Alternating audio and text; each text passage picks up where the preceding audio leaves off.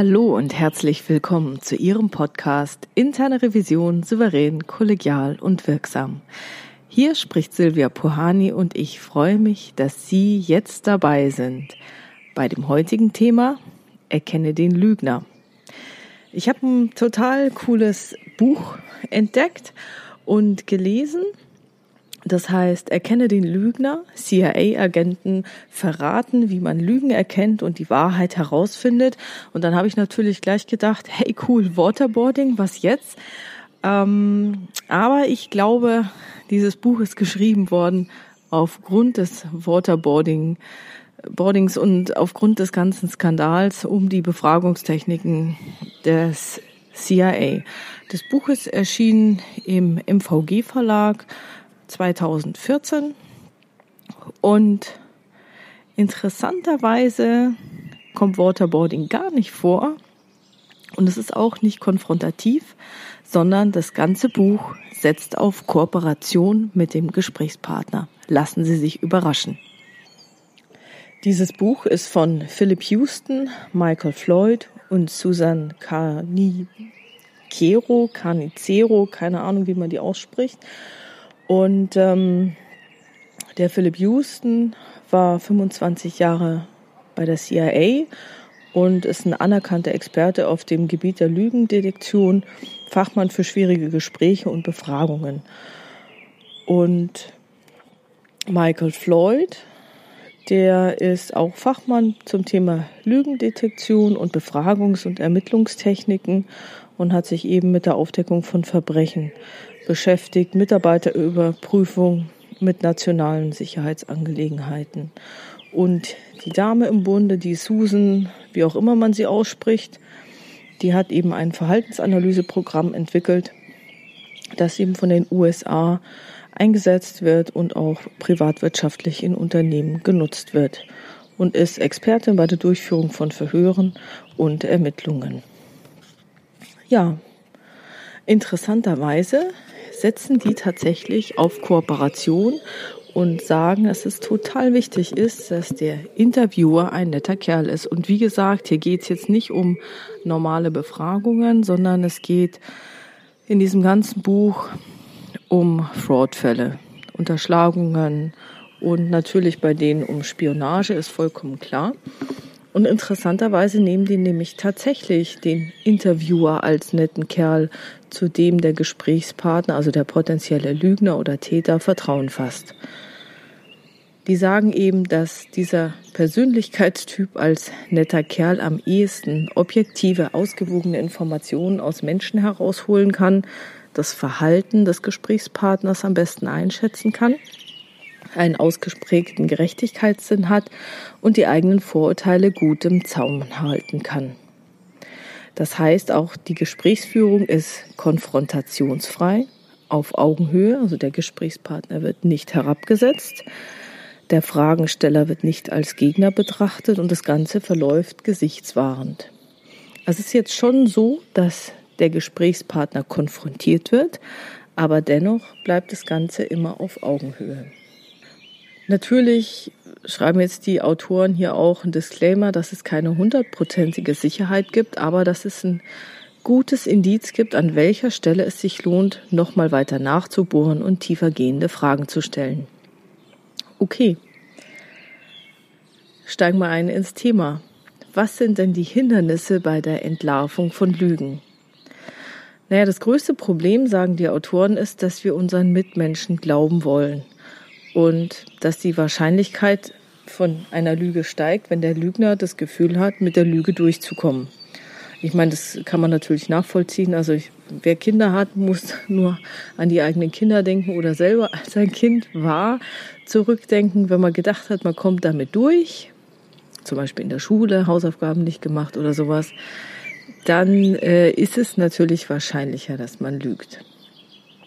Aber sie sagen auch, es gibt keine eindeutigen Verhaltensweisen, die darauf hindeuten, dass jemand tatsächlich lügt, weil äh, Kommunikation ein sehr komplexes Phänomen ist. Ich meine, das kommt in diesem Podcast ja auch noch öfter vor, dass Kommunikation häufig zu Missverständnissen führt und dass man nie genau weiß, welche Bedeutung denn das Gesagte für den anderen tatsächlich hat, aufgrund der anderen Erfahrungshintergründe und ähm, vielleicht äh, Bedeutungen, die man irgendwelchen Worten gibt. Und wie gesagt, Sprache macht ja nur, also der Inhalt des Gesagten macht ja tatsächlich in der Kommunikation nur einen ganz geringen Teil aus. Also da gehen immer die Prozentsätze auseinander, aber äh, einig sind sich die Forscher, dass es sehr, sehr wenig ist. Nonverbal, also der ganze körperliche Teil, Gestik, Mimik und die Stimme machen mehr als 80 Prozent aus. Das heißt, auf den reinen Inhalt können dann maximal nur noch 20 Prozent kommen. Man sagt so, dass Gestik, Mimik ungefähr 55 Prozent ausmachen, die Stimme 26 Prozent. Das kann man auch ganz gut beobachten bei schlechten Schauspielern. Also wenn man eine schlechte Serie anguckt mit schlechten Schauspielern und dann sieht man einfach, dass die Handbewegungen, die Gestik und die Mimik überhaupt nicht dazu passen zu den Inhalten, die eben besprochen werden. Okay, also wir wissen jetzt, Kommunikation ist super komplex, Sprache macht einen geringen Teil aus, nonverbale Kommunikation sehr viel, dann würde es natürlich naheliegen, dass man die nonverbalen Signale beobachtet. Und die Autoren sagen, naja, es ist ungefähr so, wenn man die nonverbalen Signale beobachtet, dadurch, dass es eben so umfassend viele sind und die ganze Sache so komplex ist, ähm, ist es so, als ob äh, man aus einem Feuerwehrschlauch versucht, Wasser zu trinken. Das heißt, das ist zu überwältigend. Für den Interviewer ist es natürlich schwierig, sich dann auf alles zu konzentrieren. Aber es ist sehr relevant, eben diese nonverbalen Signale zu entschlüsseln. Und ich weiß, da gibt es auch im NLP sehr, sehr viele Sachen. Wohin gehen jetzt die Augen und sind die Arme ähm, verschränkt oder offen. Aber auch das ist natürlich jetzt alles doppeldeutig. Verschränk, äh, verschränkte Arme müssen nicht zwangsläufig eine ablehnende Haltung äh, bedeuten. Es kann natürlich auch sein, dass demjenigen einfach kalt ist und er verschränkt deswegen die Arme oder hat sonst irgendwas. Als ich meine Schulter verletzt hatte und die mir wehgetan hat, habe ich auch eher meine Arme verschränkt, einfach um den Arm zu halten und zu tragen. Äh, weil er ihm dann teilweise zu schwer wurde. Ja, und was dazu kommt, ist, dass das menschliche Verhalten nicht unbedingt logisch ist und dass es auch nicht immer unseren eigenen Erwartungen entspricht. Eine weitere Schwierigkeit ist, dass jeder Mensch zwangsläufig voreingenommen ist. Also auch wenn wir uns das vornehmen, dass wir unvoreingenommen sind, kann es doch passieren, dass wir unbewusst Vorurteile haben. Also Vorurteile jetzt nicht im Sinne, dass es schlimm ist, aber auf unser Gehirn prasselt sehr, sehr viel ein und damit unser Gehirn Dinge leichter verarbeiten kann, fasst es äh, die Informationen zusammen zu Mustern und speichert sie ab. Also einfaches Beispiel ist, ähm, anscheinend sind äh, meine drei Kinder im, im, oder meine Jungs äh, in meinem Kopf als Kind abgespeichert und es passiert mir dann tatsächlich, dass ich die mit dem falschen Vornamen anspreche. Wobei ich mich das bei meinen Eltern unheimlich geärgert hat, wenn meine Eltern mich mit dem Namen meiner Schwester angesprochen haben. Aber ähm, es, es läuft praktisch auf unbewusster Ebene etwas ab, was wir ähm, eben nicht bewusst wahrnehmen können. Und das ist eben etwas gefährlich und kann auch dazu führen, dass wir den Wald vor lauter Bäumen nicht sehen. Okay, so, wenn Sie jetzt nicht Waterboarding machen und kollegial sind, wie machen Sie es denn dann? So, die sagen jetzt erstmal als strategisches Prinzip, wenn man wissen möchte, ob jemand lügt, muss man Verhaltenssignale, die auf Ehrlichkeit hindeuten, ignorieren und darf sie nicht verarbeiten. Also alles, was in Richtung Ehrlichkeit geht, ehrliche Antworten, die direkt und spontan kommen, ähm, die muss man ignorieren. Also nicht sagen, die Aussage war ehrlich, sondern die vollkommen ausblenden und nur auf die anderen achten. Also ehrliche Menschen sind üblicherweise geistig wach, aufmerksam, gefasst und ähm, das Problem ist natürlich wieder, dass diese auf Ehrlichkeit hindeutenden Verhaltensweisen leicht imitiert werden können. Von daher ähm, greifen die jetzt äh, zu einigen Tricks, wie man denn Lügen erkennen kann. Die Faustregel ist das Timing, das heißt, die setzen einen Stimulus, also die machen jetzt irgendwie einen Vorwurf, da kommen wir dann nochmal zu ein paar Beispielen. Das heißt, es wird eine etwas gefragt, was ein Stimulus ist und das soll eben ein verdächtiges Verhalten des Gesprächspartners auslösen. Also das ist jetzt nicht nur so ein tralala Befragungsgespräch, sondern äh, was haben Sie eigentlich mit dem Geld gemacht? So, also wenn Geld verschwunden ist. Das ist ein konkreter Stimulus. So, und dann sagen Sie, nachdem die Frage ausgesprochen wurde, muss man fünf Sekunden ganz genau hinschauen, weil das auffällige Verhalten muss innerhalb von fünf Sekunden nach dem Stimulus gezeigt werden. Und dazu gehören verbale und auch nonverbale Rückmeldungen.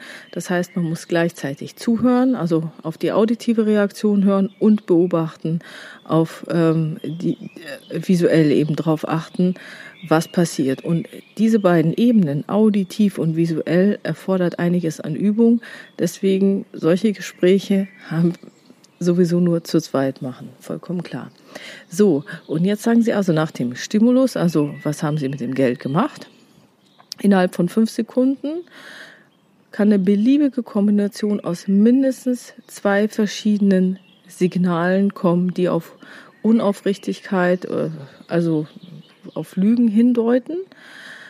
Und wenn dann innerhalb von fünf Sekunden nur eine Sache passiert, dann muss man sie ignorieren sondern also die sprechen hier von Clustern.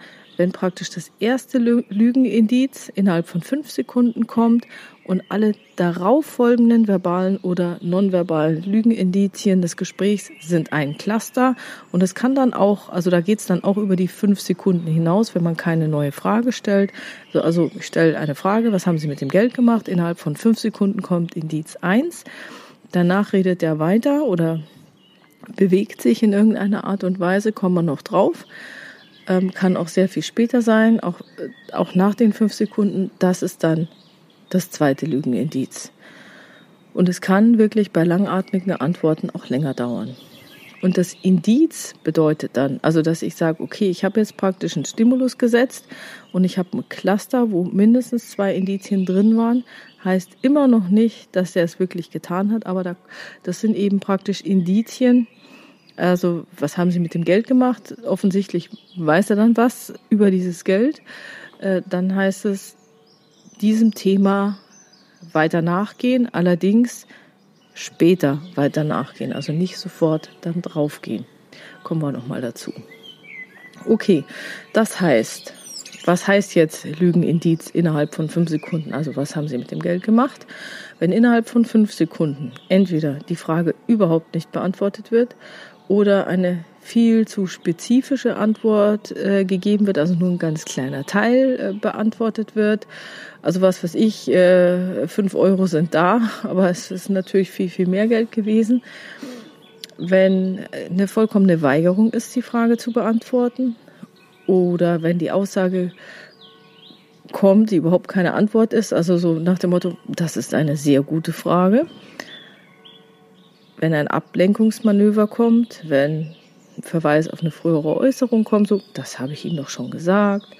Wenn eine Gegenfrage gestellt wird, die kann passend sein, kann unangemessen sein, kann zusammenhanglos sein. Wenn ein verbaler Gegenangriff kommt, sagen Sie mal, wie lange sind Sie eigentlich schon in der Revision? Würde alles als Lügenindiz zählen. Auch eine Fluchtreaktion, vollkommenes Schweigen, Pausen, Zögern, Thema wechseln, über was anderes etwas erzählen, auch wenn es die Wahrheit ist. Die Sache herunterspielen, sind alles Lügenindizien, gemäß den Autoren. Und die sagen auch, wenn jemand auf eine super einfache Frage Unverständnis zeigt oder total verwirrt ist oder, oder sowas, dann äh, kann es sein, dass sich derjenige in die Enge getrieben fühlt, kein reines Gewissen hat und der möchte dann, dass man die Frage vielleicht noch irgendwie derart abwandelt und enger stellt, dass er dann doch ähm, ehrlich darauf antworten kann und nicht lügen muss. Zählt eben auch als Indiz.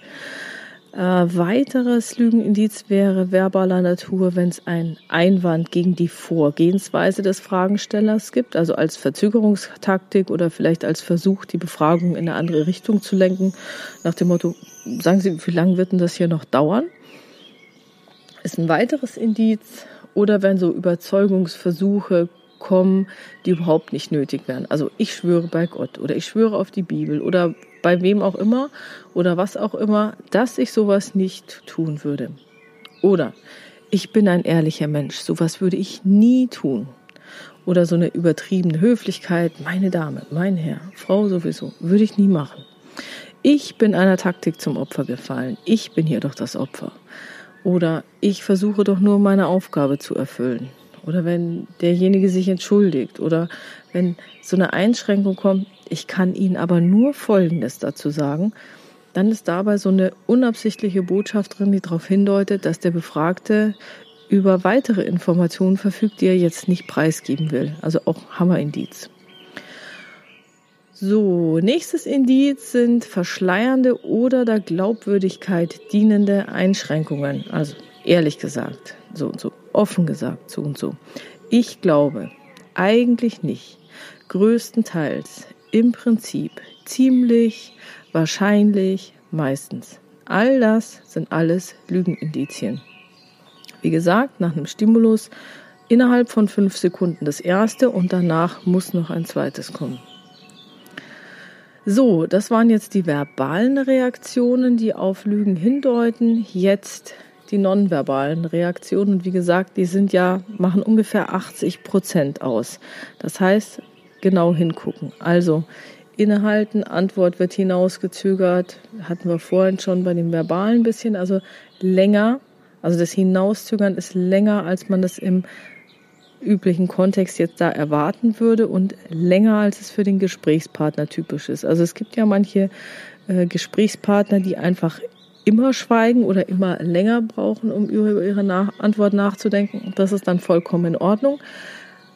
Aber es muss eben für den Gesprächspartner untypisch sein.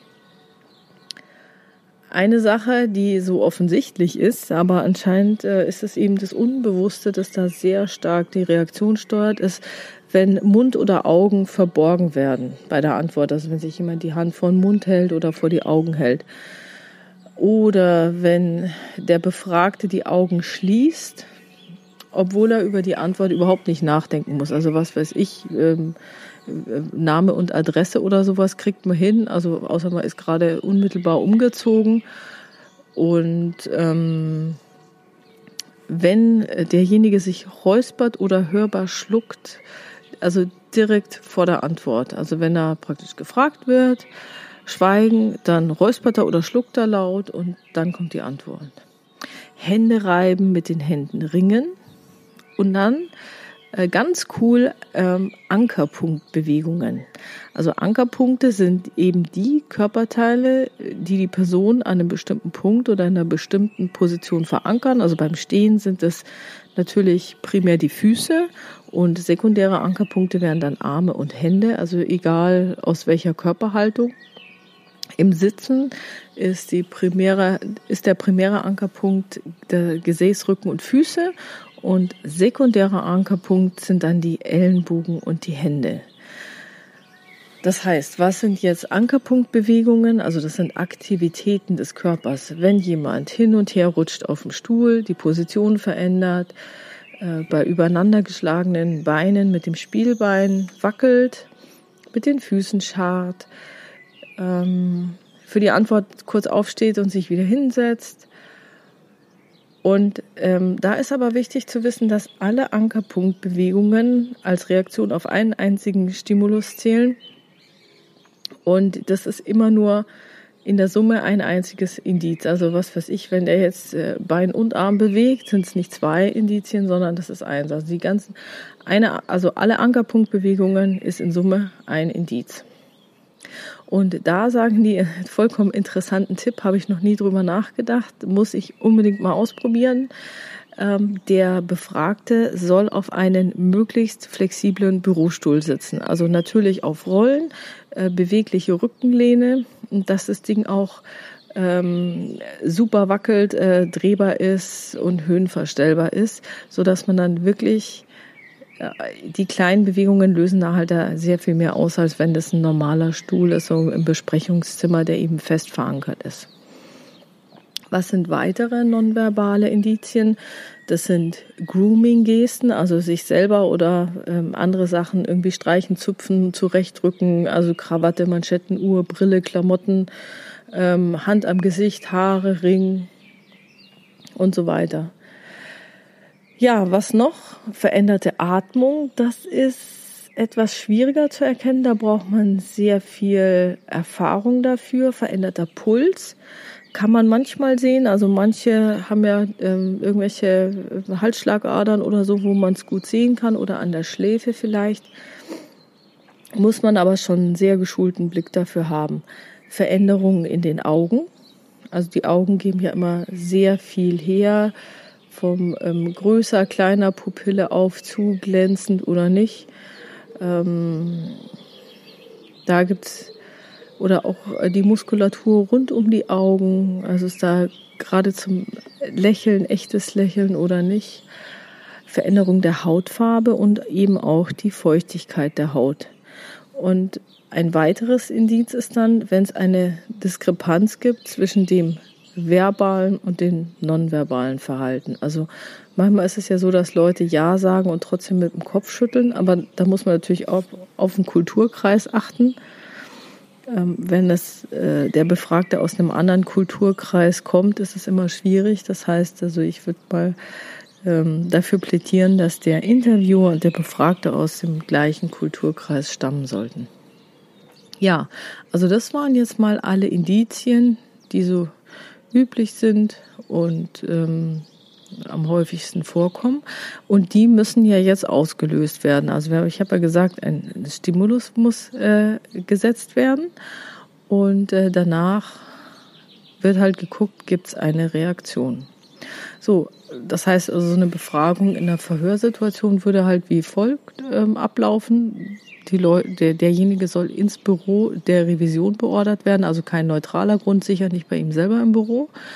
Platz anbieten auf dem Wackelstuhl und dann sofort zur Sache kommen und eine offene und eine sachliche Konfrontation ähm, beginnen, weil ich meine, der, derjenige wird ja äh, schon wissen, weshalb er dahin beordert wird, also um einen heißen Brei rumreden und so äh, empfiehlt sich nicht. So, die ähm, Kollegen hier, die Autoren, sagen, man soll mit einer geschlossenen Frage anfangen, also gleich, haben Sie das Geld gestohlen?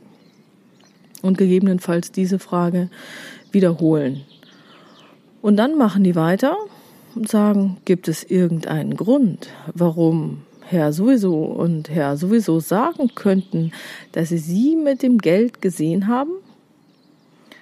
Und die nächste Frage wäre zum Beispiel, was haben Sie mit dem Geld gemacht?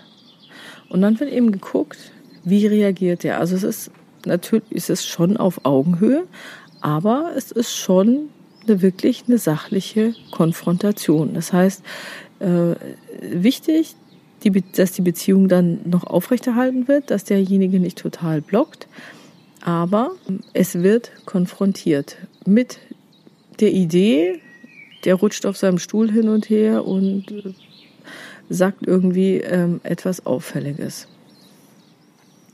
Ja, was gibt's denn äh, dann noch so für Indizien? Also man möchte auch rausbekommen, ähm, dass derjenige, der gefragt wird, unabsichtlich irgendwelche Botschaften äh, gibt oder dass er praktisch was rauslässt und ähm, vielleicht auch die Wahrheit in der Lüge sagt. Also das Ziel ist, eine Frage zu stellen, bei der der Befragte unbewusst mehr erzählt, als er will. Und das kann man wie folgt machen, dass man zum Beispiel eine Bestrafungsfrage stellt und sagt, was sollte Ihrer Meinung nach mit der Person passieren, die das getan hat? Und da wird jetzt ein Unschuldiger wahrscheinlich eine höhere Strafe fordern als ein Schuldiger. Also falls ein Schuldiger nicht taktiert, würde er dann eine extrem milde Strafe vorschlagen. Das wäre dann wieder auch wieder ein weiteres Lügenindiz. Oder eben ähm, der Schuldige taktiert und fordert auch eine extrem hohe Strafe, dann muss man das sozusagen wieder ignorieren. Das, das deutet ja auf Ehrlichkeit hin. Ähm, wenn natürlich so eine Antwort kommt wie, diese Frage kann ich ehrlich nicht beantworten, oder das ist eine heikle Angelegenheit, da sind das deutliche Lügenindizien, äh, die eben dafür sprechen, dass derjenige nicht die Wahrheit sagt. Dann geht es in dem Buch weiter um bestimmte Fragetechniken. Und äh, die würde ich Ihnen auch gerne nochmal vorstellen. Also Sie sagen, wichtig ist es, dass man kurze und einfache Fragen stellt und auch einfache Formulierungen wählt. Also die, das ist ja was, das bietet sich natürlich immer an, auch in einer ganz normalen Befragung, wenn es nicht um Fraud geht. Äh, geht einfach der Hintergrund ist, dass das Gehirn so weit unter Stress ist, dass es äh, komplizierte Dinge gar nicht so einfach erfassen kann. Und äh, wir wollen ja auch zuordnen, nach welchem Stimulus oder welcher Stimulus genau jetzt ähm, dieses Lügenindiz ausgelöst hat, diese Reaktion ausgelöst hat. Und wenn man das dann irgendwie alles verschachtelt, zu kompliziert oder zu lang macht und dann zeigt der Befragte eine Reaktion, dann kann man ja gar nicht mehr zusortieren, was von dem Ganzen, das man da gefragt hat, eigentlich jetzt der Auslöser war. Also von daher kurze, einfache Fragen, einfache Formulierung. Und die Formulierung sollte auch eindeutig sein, sodass keine Missverständnisse ähm, möglich sind. Ich meine, gut, Missverständnisse sind immer möglich, aber man muss ja auch nicht gleich ähm, es so missverständlich formulieren, dass es äh, zwangsläufig zu einem Missverständnis führen wird. Okay, wichtig ist auch dann hier einen klaren Stimulus zu setzen, auf den der Gesprächspartner dann reagiert oder nicht reagiert. Und die sagen auch, es ist super wichtig, offen und ehrlich zu bleiben und äh, nicht mit der Tür ins Haus fallen und sofort fragen, ob er die Tat begangen hat, weil äh, sich der Schuldige sowieso darauf vorbereitet hat. Also ähm, ich habe ja vorhin gesagt, okay, so könnte man es dann machen mit dieser Befragung, dass man dann eben gleich fragt, ne, haben Sie das Geld gestohlen? Also es wird gesagt, es ist viel, viel besser, wenn man das Vertrauen aufbaut und ähm, das Thema erstmal umschifft, dass man zunächst möglichst viel zum Kontext und zu den sonstigen Gegebenheiten erfährt. Also so, wie man üblicherweise auch eine ähm, Befragung starten würde, mit einer offenen Frage und ähm, dann sagt, erzählen Sie mal. Und dann hat man erstmal ein bisschen Kontext, kann sich das anhören, muss natürlich aufpassen, dass derjenige dann nicht das Thema verlässt. Aber eine echte offene Frage ist immer sehr, sehr gut. Wenn Sie in der Informationsgewinnungsphase sind, also wie bei einer üblichen Befragung, ist einfach immer nur, wenn derjenige nichts mehr sagt und eine gewisse Zeit nichts mehr sagt, einfach nochmal nachsetzen, was noch? Und dann wird wieder was erzählt, was noch? Und dann wird wieder was erzählt, was noch? Und so können Sie richtig viele Informationen gewinnen. Also auch gerade bei denen, äh, in diesem Buch geht es halt dann auch ganz oft um Ehebruch und so weiter. Und äh, da ist dann auch mal der Absatz dabei, Achtung, stellen Sie nur die Fragen, zu denen Sie auch eine Antwort hören wollen. Äh, ist im Revisionskontext ja manchmal ähnlich. Zu manchen Sachen äh, will man vielleicht auch wirklich keine Antwort hören. Solche Fragen sollte man dann auch nicht stellen. Okay, also, welche Fragearten sollen denn eingesetzt werden?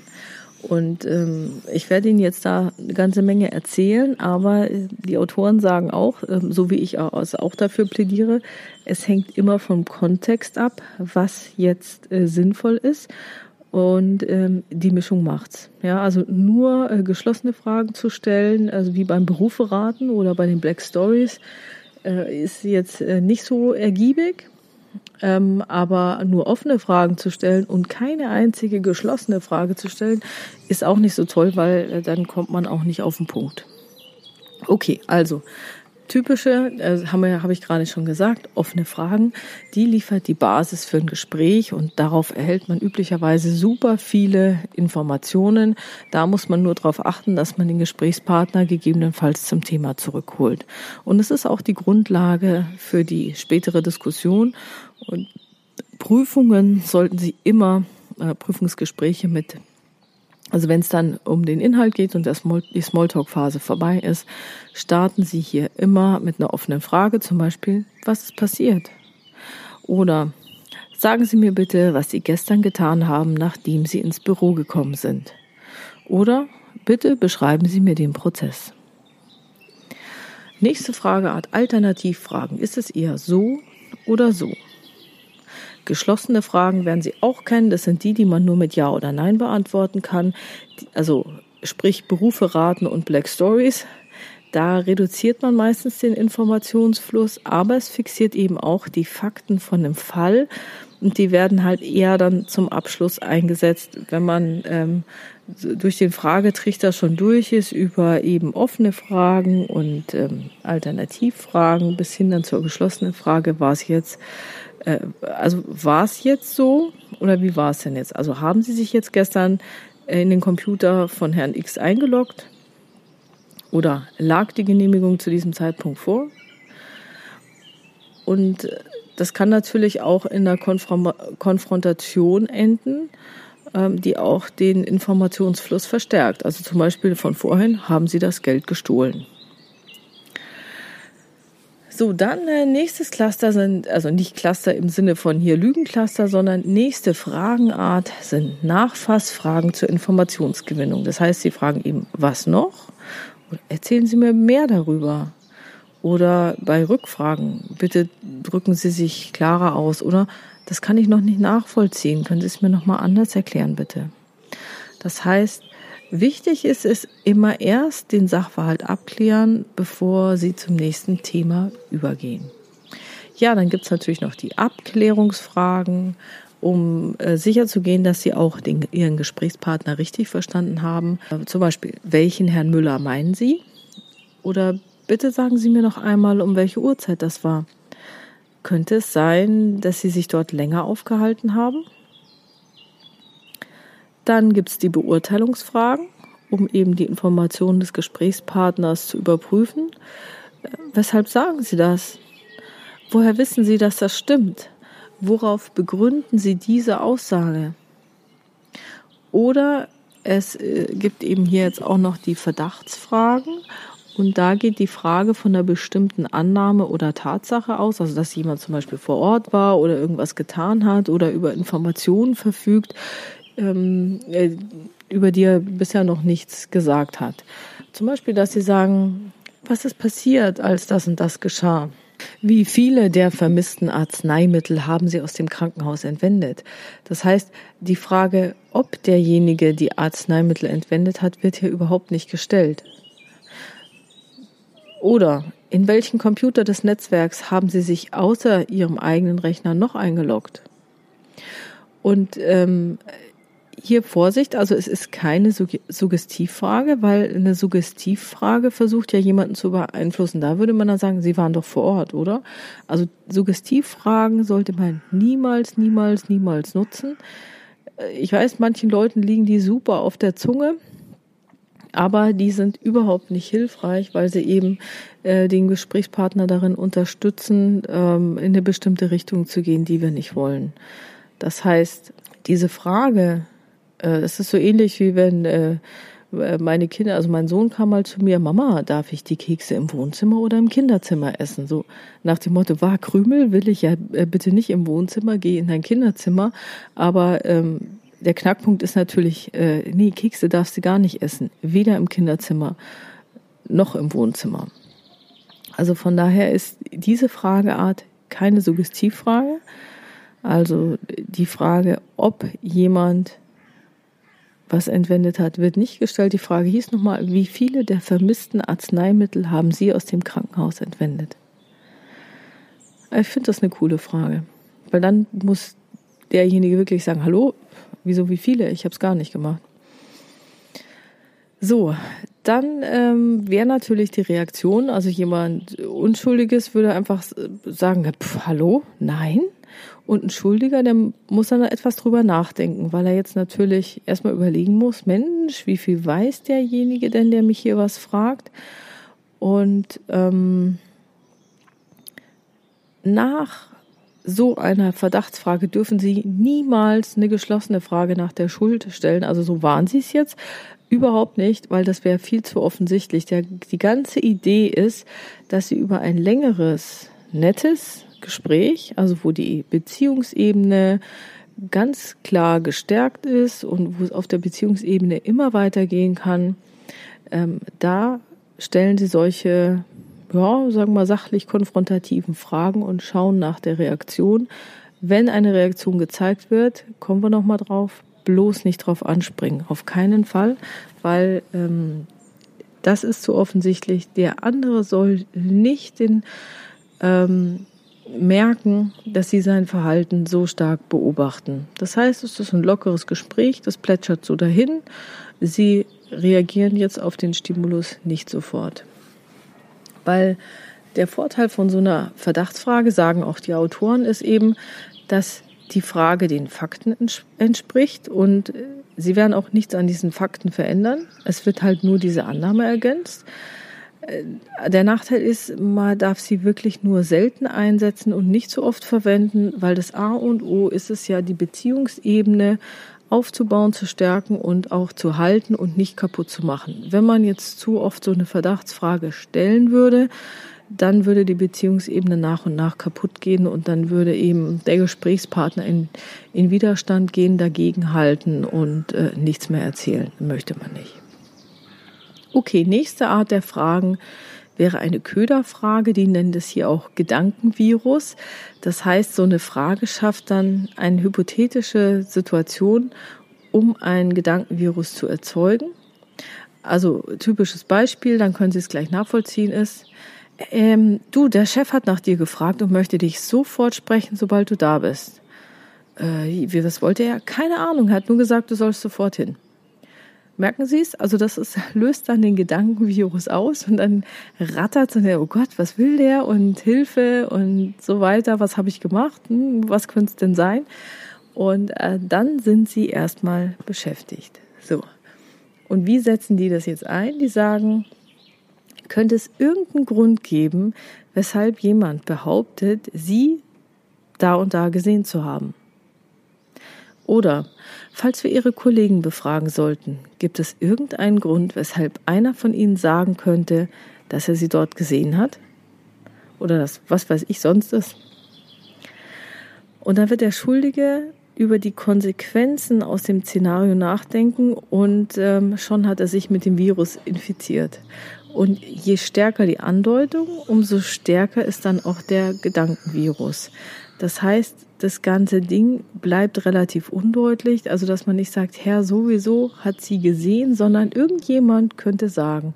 Also da muss die Frage möglichst allgemein gestellt werden, ähm, damit sie auch ihre volle Wirkung entfalten. Und es ist auch noch wichtig zu wissen, so ein Köder ist kein Bluff, weil ein Bluff kann man durchschauen und ähm, wenn, was weiß ich, wenn dann irgendwie nachgefragt werden sollte, müsste ich ja ehrlich antworten und das würde dann die Kooperation wieder zerstören.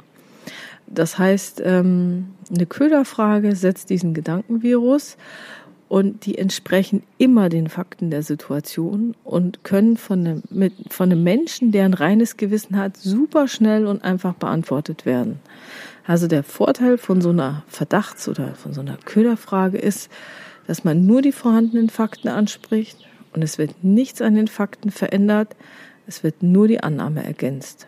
Und ein Schuldiger wird sich mit sehr hoher Wahrscheinlichkeit verdächtig verhalten und so eine Frage zwingt auch einen Schuldigen, über die Veränderung seiner bisherigen Antwortstrategie nachzudenken und dabei vielleicht unbewusst irgendwelche Informationen preiszugeben.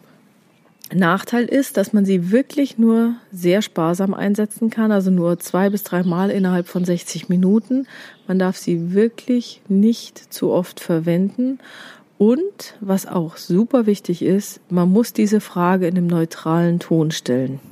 Also wenn der Gesprächspartner jetzt das Gefühl haben sollte, dass ich mit einer bestimmten Antwort rechne und ähm, ich nicht vollkommen vorurteilsfrei bin, also Wortwahl, Tonfall, Verhalten, ob ich das nüchtern sage, ob ich sachlich sage, ob ich äh, ähm, ich, ich darf auch keine besondere äh, Betonung auf diese Frage legen. Also die Wortwahl muss klar sein, der Tonfall muss ruhig sein, das Verhalten muss ruhig sein, es muss vollkommen nüchtern und sachlich gestellt werden, so eine Verdachts- oder Köderfrage. Und ich kann da auf diese Frage gegenüber anderen Fragen keine besondere Betonung legen. Also auch nicht irgendwie so ein Hinterton, äh, den Kopf schräg legen oder in den Nacken legen oder irgendwie besonders Fragen gucken Überhaupt nicht. Man muss die ganz neutral stellen, damit man auch sicher gehen kann, dass das Lügenindiz auf den Inhalt der Frage geht und nicht auf mein Verhalten oder auf die Art und Weise, wie ich diese Frage gestellt habe. Aber es ist bestimmt super, super wirksam. Ich freue mich schon, wenn ich es mal ausprobieren kann. Leider, leider ähm, seit ich das Buch jetzt hier gelesen habe, ähm, hatte ich noch keine Gelegenheit, das auszuprobieren. Werde ich unbedingt machen. Also wenn Sie es ausprobiert haben und ähm, können Sie mir gerne mal Ihre Rückmeldungen schicken, ob es wirklich funktioniert hat. Aber es macht für mich wirklich Sinn, was hier drin steht. Okay, nächste Frageart ist die Meinungsfrage. Die versucht eben herauszufinden, was jemand über ein bestimmtes Thema denkt oder empfindet. Zum Beispiel, was halten Sie von den neuen internen Kontrollen, die das Unternehmen eingeführt hat? Oder ähm, diese Bestrafungsfrage, die wir vorhin eben schon mal hatten, bei, bei Leuten, die, ich, die man für schuldig hält, wie sollte das Vergehen Ihrer Meinung nach geahndet werden? Und da hatte ich ja schon gesagt, dass ähm, ehrliche Leute üblicherweise dann ein höheres Strafmaß fordern als die Schuldigen, außer die taktieren. So, dann gibt's noch eine Frageart, die die ähm, zum Schluss immer setzen. Die nennen es Auslassungsfrage oder allgemeine Frage. Die setzt man eben ein zum Abschluss eines Themas, um einen Dialog zum Abschluss zu bringen, am Ende einer Befragung. Und das deckt eben so Auslassungslügen auf, dass also wenn, wenn man das eben vermieden hat, etwas zu erzählen und dient so als Sicherheitsnetz. Und die Frage lautet dann, Gibt es noch etwas, was ich Ihrer Meinung nach wissen sollte und worüber wir bisher noch nicht gesprochen haben? Oder gibt es noch etwas, was ich Ihrer Meinung nach noch wissen sollte und wonach ich Sie bisher nicht gefragt habe? Also die auffälligen Antworten sind natürlich zusammenfassend eben nochmal diese ganzen Lügenindizien von vorher, verbaler Natur, nonverbaler Natur, Ablenkungsmanöver, aber auch eben falsche Verneinungen, also Aussagen, die nach einer Anschuldigung ähm, lauten, ich bin aber unschuldig und anstelle von, ich habe es nicht getan. Ja. So nach dem Motto, ein Gericht würde mich vielleicht für unschuldig befinden, auch wenn ich es getan habe. Also es ist eine ganz kleine Feinheit. Oder eine unabsichtliche Botschaft, das heißt, ein Lügner ähm, macht eine ehrliche Aussage, die äh, eben unbewusst aber doch was verrät. Und äh, bei diesem ganzen Prozess, wo man ja eben sehr viel Kooperation haben möchte, sollte man versuchen, Verschanzungen des anderen zu vermeiden. Das ist nicht ganz einfach. Das heißt, man muss eben sehr geübt sein, man muss sich selber sehr gut im Griff haben und muss sich selber beobachten und auf seinen eigenen Tonfall achten. Deswegen immer zu zweit reingehen und von demjenigen, der dabei ist, bietet sich an, äh, wenn der Kollege einem dann hinterher nochmal eine Rückmeldung gibt, ob der Tonfall tatsächlich so neutral war, wie man es haben möchte. Ja, Weglassungen, wenn eben etwas ähm, gar nicht beantwortet wird und widersprüchliche Äußerungen sind natürlich eben super auffällig. Ja, was macht man denn jetzt, wenn wir ein Lügenindiz erhalten haben? Also, das Allerwichtigste ist, cool bleiben. Wenn jemand gelogen hat oder wenn jemand so geantwortet hat, dass sie sagen, okay, das war jetzt ein echtes Lügenindiz, dann dürfen sie jetzt nicht auf Konfrontationskurs gehen. Weil das würde den anderen, ähm, es würde die Beziehungsebene zerstören, direkt nachhaken, würde jetzt wirklich nicht helfen. Das heißt, gehen Sie erstmal mit. Also wenn der Gesprächspartner bei ähm, Sie versucht zu überzeugen oder sowas, dann Gehen Sie erstmal mit, stimmen Sie zu, bestätigen Sie die Aussage des Gesprächspartners, okay, ich habe es verstanden, und dann gehen Sie zurück zur Struktur und machen beim aktuellen Thema Ihrer Befragung nochmal weiter.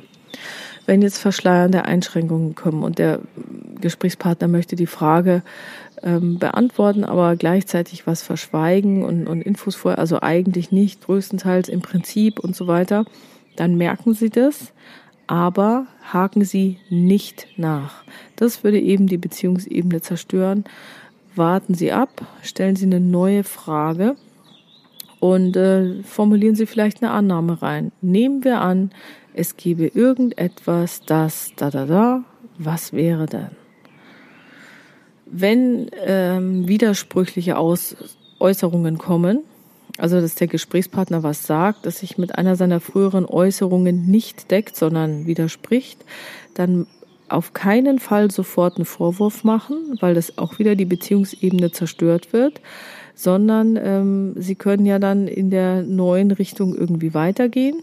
Also was weiß ich, wenn er zum ersten Mal gesagt hat, es waren 500 Euro, beim zweiten Mal sagt er, es waren 1000 Euro, dass sie dann sagen, könnte es sein, dass sie mehr als 1000 Euro aus der Kasse genommen haben. Oder ähm, zum Beispiel, ich möchte nur sicher gehen, dass ich sie richtig verstanden habe. Es geht hier doch um 1000 Euro, oder? Es ist jetzt nicht gut, äh, unbedingt die, diese Aussagen zu, äh, dann Kontrast zu bilden, so, dass man sagt, hey, vorher waren es doch 500, wieso sagen Sie jetzt 1000, wie viel ist es denn jetzt? Das würde wieder mal alles kaputt machen.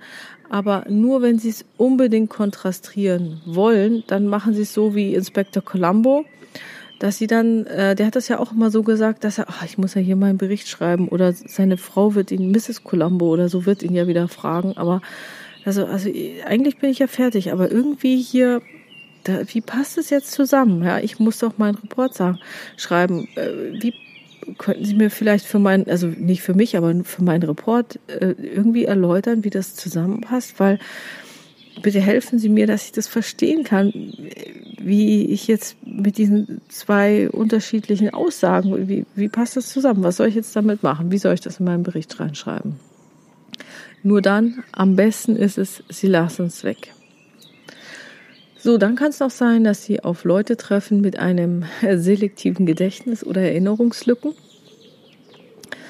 Wenn der Gesprächspartner sagt, pff, daran kann ich mich nicht erinnern oder meines Wissens nicht, könnte es ein Täuschungsversuch sein, also so eine Art psychologisches Alibi.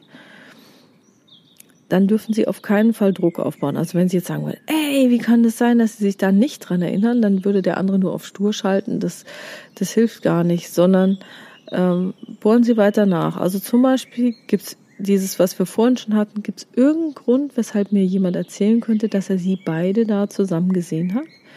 Oder dass sie die Möglichkeitsstrategie nutzen, dass sie also erstmal eine Möglichkeit schaffen. Also das löst dann bei vielen Menschen das Gefühl aus, in einem Dilemma zu stecken und weil man halt auch nicht behaupten kann, dass was total unmöglich ist. Also zum Beispiel, Frage heißt dann, ähm, ich weiß, es ist ja schon eine Weile her, aber könnte es sein, dass sie beide sich schon einmal begegnet sind? So, das ist jetzt so eine Möglichkeit, so, boah, wer, wer will denn das ausschließen? Vielleicht, weiß ich nicht, ist man sich mal in der Stadt über den Weg gelaufen, gemeinsam beim Supermarkt angestanden oder irgendwie sowas. So, und ähm, wenn dann irgendwie so vage geantwortet, sagt man dann, also wenn es dann eingeräumt wird, na ja, möglich ist es, dann kann man sagen, gut, was wissen Sie noch von dieser Begegnung? Also dann lässt man die Möglichkeit zur Realität werden. Und da ist es eben wieder super wichtig, dass das Ganze sehr kooperativ verläuft. So, dann äh, nennen die Autoren noch eine ganze Menge von Fragearten, die man in einer Verhörsituation unbedingt vermeiden sollte. Und die sind auch meiner Meinung nach in anderen Kontexten überhaupt nicht angebracht. Also Negativfragen. Ja, dann vermittelt man so den Eindruck, dass man ein Nein als Antwort akzeptieren würde oder damit äh, rechnen würde. Das geht nicht. Also zum Beispiel, Sie kennen das Passwort von Herrn Müller nicht, oder? Oder doch? Oder ich sage, Sie kennen doch wohl die Emma Risk, oder? Immer, was soll denn derjenige darauf antworten? Ist ja vollkommen klar. Oder ähm, sowas würden Sie doch sicherlich nicht tun, oder doch? Auf keinen Fall einsetzen. Negativfragen nicht nehmen. So, ähm, zusammengesetzte Fragen soll man auch nicht benutzen. Also, dass man zwei, zwei Fragen in eine packt. Zum Beispiel, wann sind Sie gestern gekommen und wie lange sind Sie dort geblieben? Weil wenn so eine Frage aus mehreren Teilen besteht, dann kann man eben nicht sagen, aus, auf welchen Teil der Frage sich dann das Lügenindiz bezieht. Und außerdem bietet es dem Gesprächspartner die Möglichkeit, dass er nur auf einen Teil der Frage antwortet und da muss man beim zweiten wieder nachfragen. Lohnt sich nicht. Vage Fragen soll man auch unbedingt vermeiden, weil die eben einen großen Ermessensspielraum äh, geben dem Gesprächspartner und dann kann er das ähm, Gespräch in jede beliebige Richtung lenken.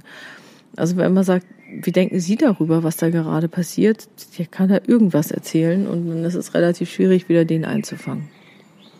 Okay, so damit man jetzt ähm, sich das alles nochmal vorstellen kann, habe ich hier nochmal aus dem Buch ein paar Beispielfragen ähm, zusammengestellt bei dem Verdacht auf einen Diebstahl. Also ich habe jetzt mal Geld genommen.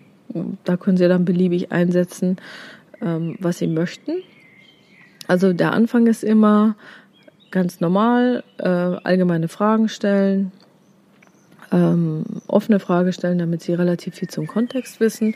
So, und wenn es dann in die Verhörsituation geht, dann folgende Fragen müssen nicht in der Reihenfolge sein, aber es sind einfach Möglichkeiten, die Sie nutzen können und müssen Sie eben dem Kontext anpassen.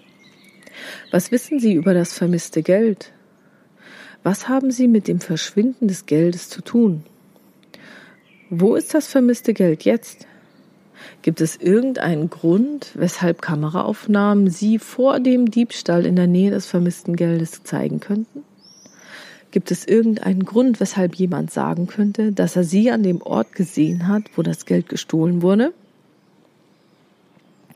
Wann haben Sie sich das letzte Mal in dem Gebäude oder Büro aufgehalten, aus dem das Geld gestohlen wurde?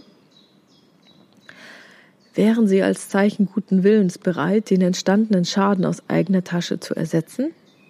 Und da wird jetzt eine unschuldige Person sofort austicken und sagen, was, sind Sie verrückt geworden? Wieso soll ich denn das jetzt ersetzen? Ich habe es doch überhaupt nicht gestohlen. Das soll doch der Dieb machen.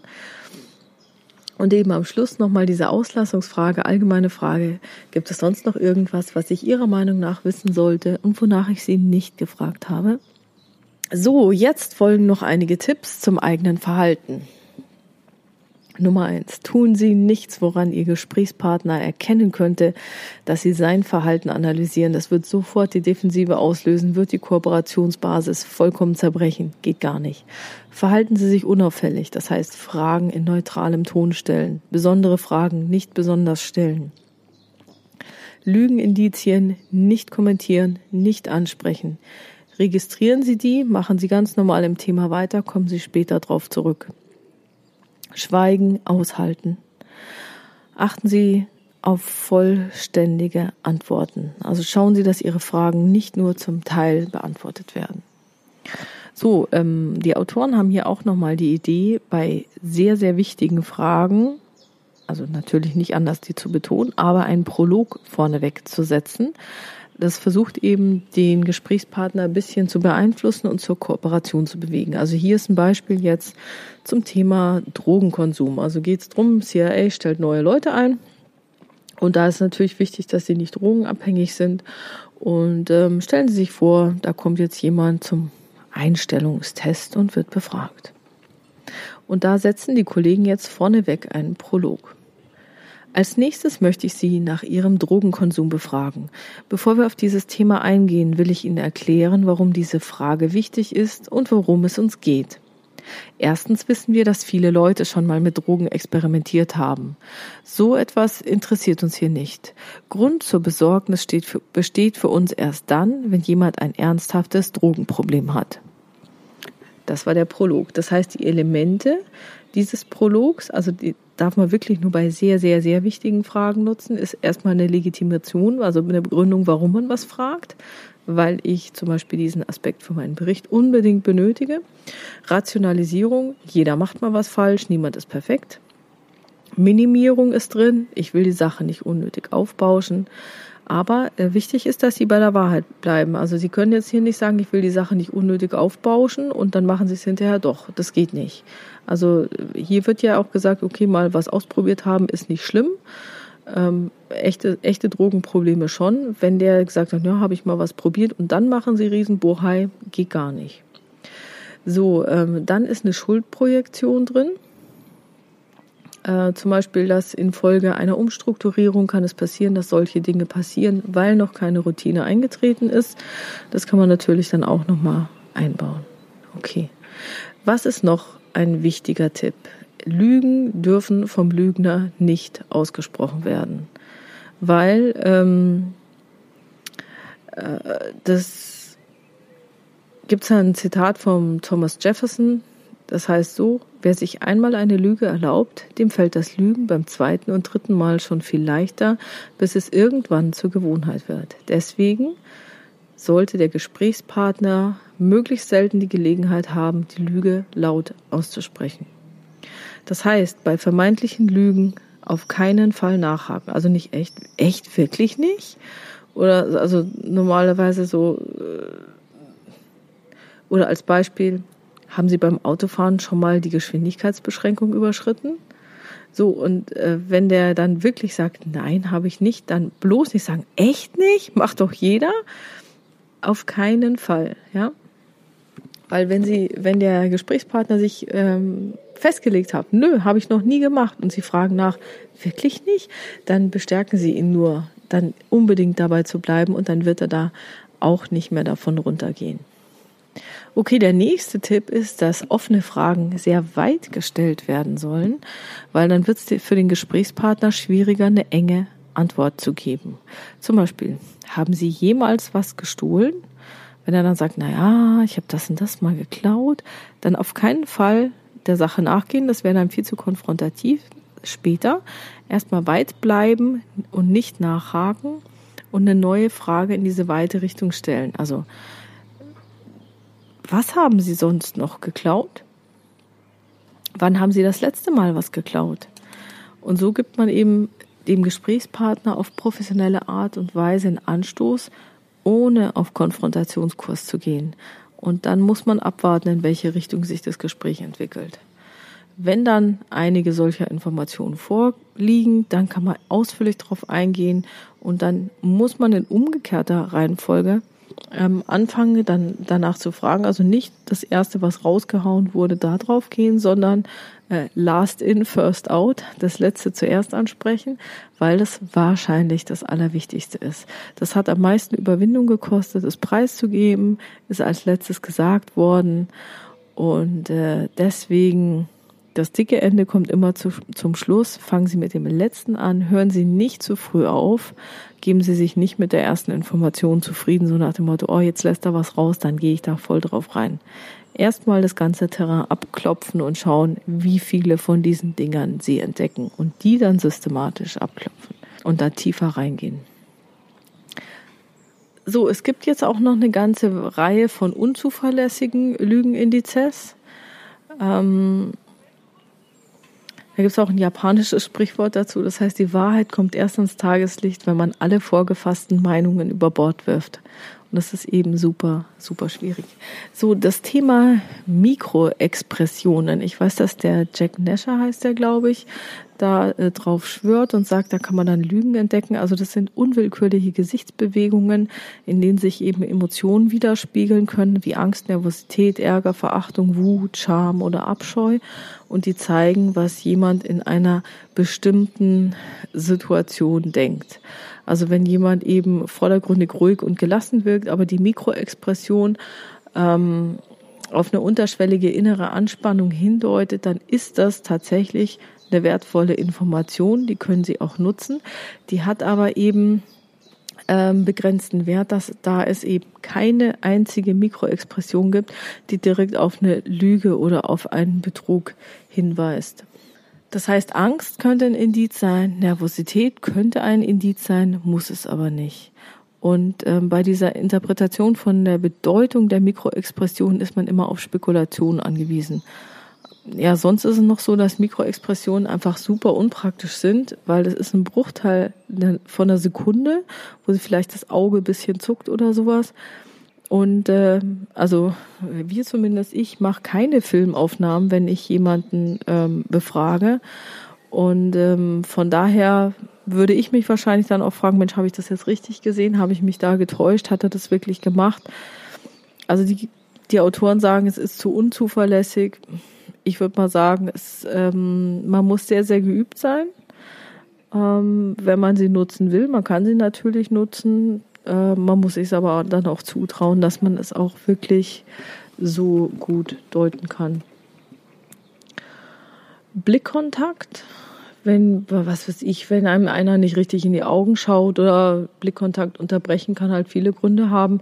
Aber es gibt eben auch ähm, einerseits kulturelle Unterschiede. Es ist ein sehr individuelles Verhalten und die Frage ist, wann schaut man sich besonders lange in die Augen? Das ist üblicherweise bei besonderer Vertrautheit oder wenn man verliebt ist oder so oder wenn es super schwierig wird und man sich so richtig anstiert, ist auch wieder schwierig.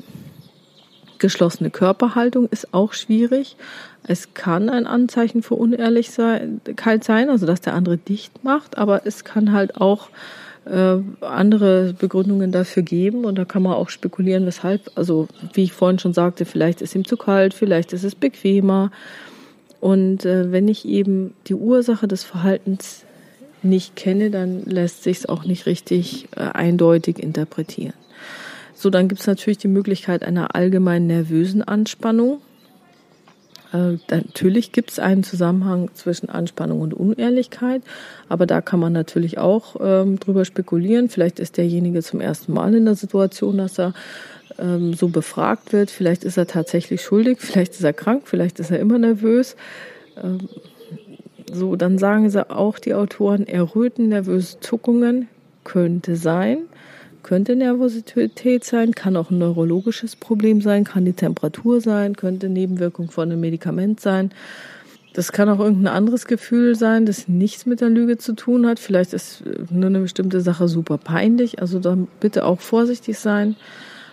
Mm, auch vorsichtig sein bei, ähm, bei einem Vorwegnehmen der Frage. Also wenn ich eine Frage stelle und der Gesprächspartner antwortet schon, bevor ich die zu Ende ausgesprochen habe weil der Ehrliche kann es vielleicht gar nicht erwarten, ähm, dass er mir sein reines Gewissen mitteilt und der Unehrliche will vielleicht die Lüge so schnell wie möglich hinter sich bringen. Also es ist auch nicht richtig eindeutig. Ineinander verschränkte Hände könnte auf Anspannung hindeuten, wenn man dann die weißen Knöchel sieht, muss aber nicht. Ähm, und die Frage ist halt, kommt es als sofortige Reaktion auf einen Stimulus oder nicht? Kann Angst sein, aber dann ist die Frage, wovor? Ist er eingeschüchtert?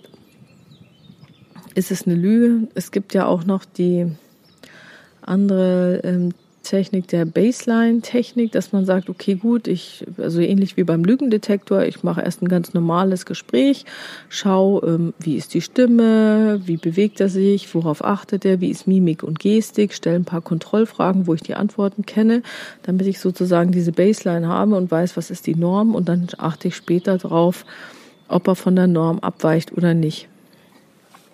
Das ist äh, sehr plausibel, aber menschliche Emotionen und Verhaltensweisen sind einfach so komplex, ähm, dass es nicht einfach ist, hier sinnvolle Ergebnisse abzuleiten. Und äh, natürlich kann das auch manipuliert werden und der Befragte kann natürlich, äh, der Fragensteller kann sehr leicht ausgetrickst werden. Ja, das war so zu diesem Buch Erkenne den Lügner. CIA-Agenten verraten, wie man Lügen erkennt und die Wahrheit herausfindet. Ich äh, selbst halte das für relativ plausibel, dass man eben eine sehr gute Beziehungsebene aufbaut, dass man ähm, den Befragten dann sachlich konfrontiert und nach verbalen oder nonverbalen Lügenindizien Ausschau hält. Das erste Indiz muss innerhalb von fünf Sekunden nach dem Stimulus kommen. Und ähm, achten Sie darauf, dass Sie die Fragen immer in einem neutralen Ton stellen und nicht vorwurfsvoll oder äh, jemanden auf frischer Tat ertappen oder den Ehrgeiz haben, den überführen zu wollen. Ja, und natürlich stellen Sie nur Fragen, deren Antworten Sie hören wollen, gerade wenn Sie es auch im privaten Umfeld ausprobieren möchten. Okay, ich hoffe, Ihnen hat diese äh, Folge heute gefallen.